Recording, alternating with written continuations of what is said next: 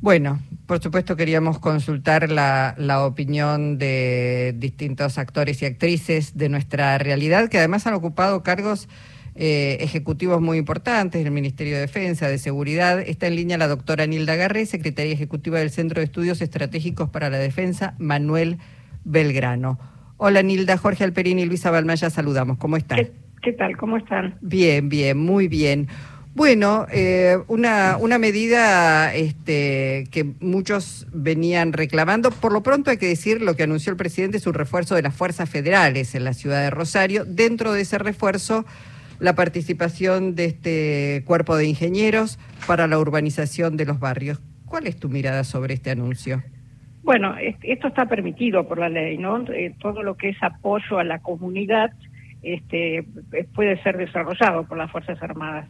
Nosotros ya en el año eh, 2011, creo, si mal no recuerdo, eh, o 2012, este, hicimos una, este, participación así para urbanización en, en villas, eligieron, eh, me acuerdo por ejemplo la Villa 15 en la ciudad de Buenos Aires en, este, en esa época, y eran, bueno, eh, este, tareas, eh, por que eso yo las visité mientras estaban haciendo las actividades y cómo estaba funcionando, este, y era eh, todo lo que es eh, urbanización, es decir, agua y, y, cloacas, ¿no? ¿no? No es que van a ser las casas ni, ni, otro tipo de actividades, es lo que es urbanización. Y eso, bueno, eh, las Fuerzas Armadas con sus atracciones de ingenieros están totalmente capacitadas para hacerlos, tienen la maquinaria, es decir, tienen eh, las grúas, las topadoras, bueno, las cosas que se necesitan para ese tipo de actividades.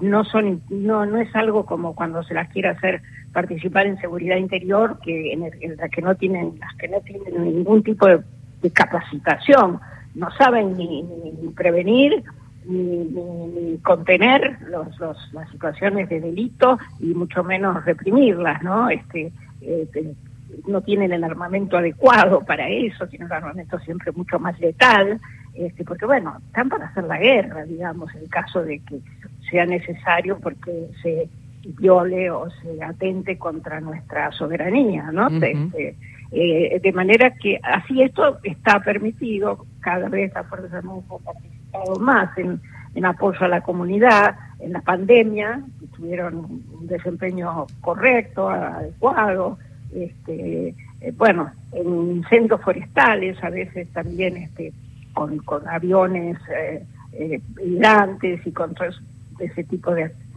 elementos pueden ayudar. Así que esto no es, eh, no tiene los peligros que tiene eh, la, participación en la lucha contra el narcotráfico, como están pidiendo algunos imprudentes, ignorantes, además, porque la ley, las leyes vigentes prohíben especialmente eso, y además la experiencia que tuvimos los argentinos es suficientemente clara como para saber que justamente el control del territorio, del espacio público, no es una tarea que corresponde a las Fuerzas Armadas y que cuando lo han hecho este, bueno, han sido realmente eh, desastrosos su comportamiento, ¿no? Su desempeño.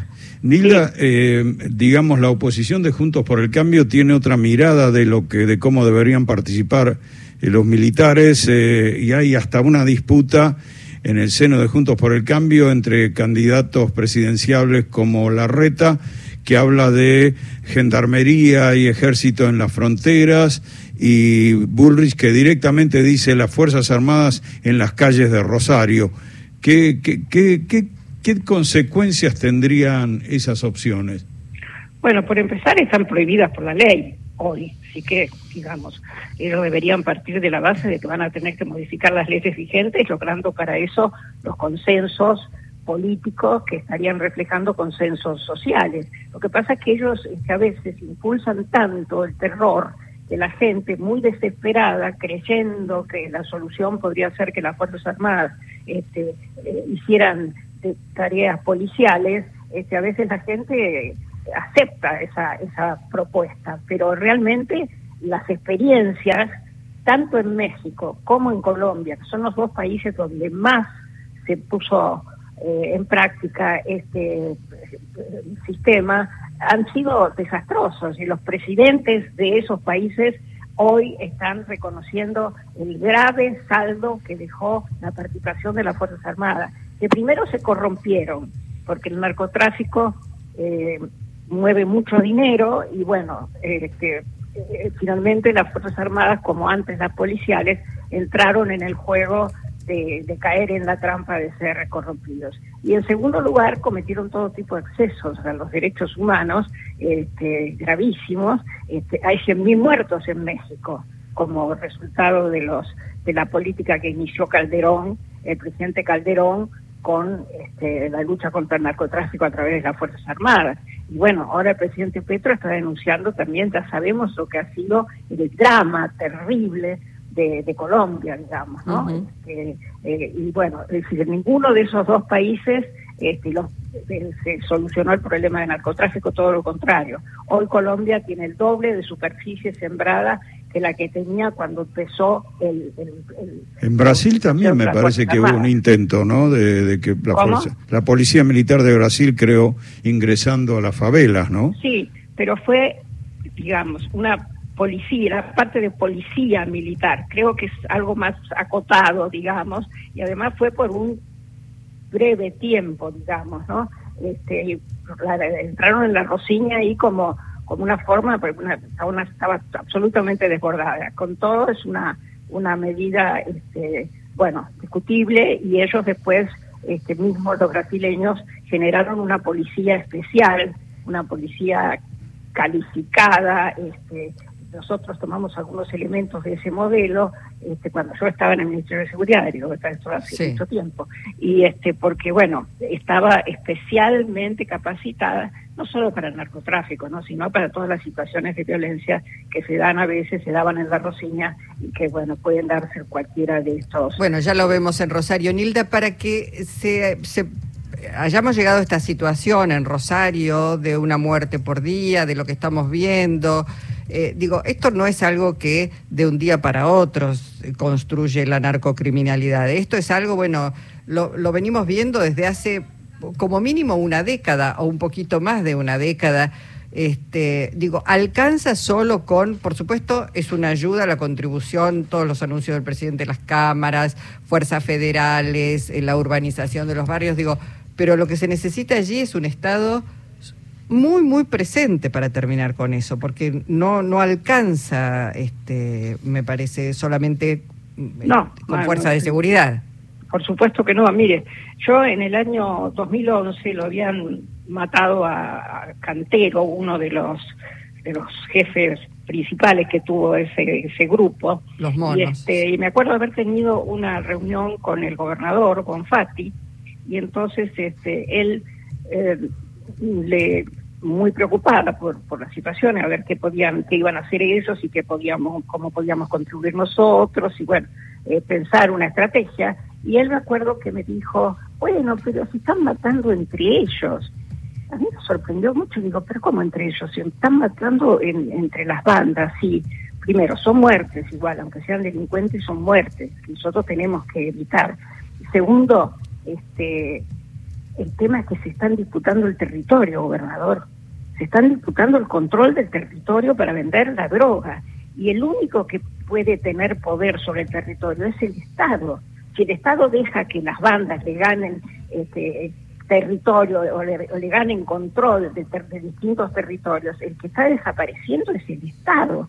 Me llamaba la atención que, que no, como que no lo veía tan grave ¿no? Sí. Este, bueno, después hablé con la intendenta dos o tres veces, eh, eh, Mónica creo que era Fein, y bueno, ella tenía un poco más clara la situación, pero claro, no era su misión este, el tema eh, estrictamente de la seguridad, mm. pero realmente se, se, como que se desestimó la gravedad de que se estuviera disputando el control del territorio. Y hoy en día esas, esas bandas avanzan cada vez con más violencia en la búsqueda de hegemonía de determinados territorios de la ciudad y de todos los negocios vinculados. Para eso, eso no podría haber ocurrido nunca. En ningún lugar donde el narcotráfico se hace muy, muy poderoso, eh, se puede hacer sin apoyos de la policía. es imposible. Si la policía estuviera cumpliendo su función, no se este, hace tan grave el problema y se empieza a ir resolviendo, por lo menos si no en forma total, en forma parcial. Lo que pasa es que acá la Policía Provincial es evidente que está muy comprometida, obviamente no totalmente. Y una parte de la justicia también, Nilda. Y parte de la justicia y los fiscales y bueno sectores políticos seguramente también en esto no no no hay que ser este no hay que subestimar porque si no hay una alianza de distintos factores y sectores empresariales a mí hoy me pareció increíble que recién hoy se tomara la decisión de crear una, una sede de la UIF en, en, Rosario, ¿no? En Santa Fe. Es como que no sé, como hasta ahora, ¿no? Porque, digamos, obviamente esto atrás de todo esto hay mucho lavado de dinero. Entonces, lo primero que, que uno, no sé si lo primero, pero una de las cosas que por las que hay que empezar claramente es por el control de dónde está el, el, mm. fondo hacia dónde va, ¿no? Parece, parece que la, la propuesta que seduce, la propuesta de militarizar el combate a los narcos, eh, seduce ah, desde una mirada muy primitiva, muy elemental, que queda fijada en el aspecto militar de, de los narcos, en, en, el uso de armas pesadas, en la organización militar que, paramilitar que tienen.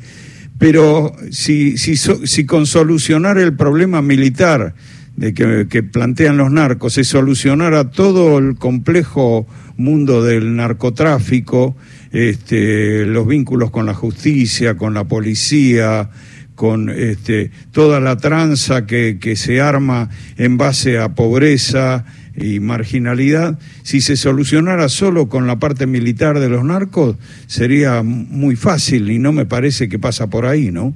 Seguro, con seguridad no pasa por ahí. Además, le voy decir que las armas que manejan las Fuerzas Armadas son armas de un poder estatal muy importante. Usted no va a manejar el narcotráfico con los tanques, los tanques argentinos medianos, ni por supuesto con, con, con este aviones cazabombarderos, ni, ni con este eh, bueno, eh, misiles, ni, ninguna de esas, de esas armas que son las que las Fuerzas Armadas conocen cómo funcionan y están capacitadas, son para una guerra, cuando hay que aniquilar, esa es la palabra que se usa en, el ámbito de la defensa, aniquilar al enemigo. Acá las tareas de, por más militarizado, por más armadas que estén las, las fuerzas de los narcos, este, obviamente no, no, no hay ningún tipo de, de armamento de estas características, de manera que las Fuerzas Armadas no saben, no saben hacer inteligencia criminal, no saben... está, eh, eh, está, claro, Nilda. Bueno, vamos a, dejar que, que, se instalen las fuerzas y, y ver, bueno, qué digamos qué beneficios se van produciendo paulatinamente en los próximos días. Eh, por lo pronto, es, urgente. Sí, es urgente. Muchísimas gracias eh, por tu participación hoy en el programa. Eh. gracias. La doctora Nilda Garré.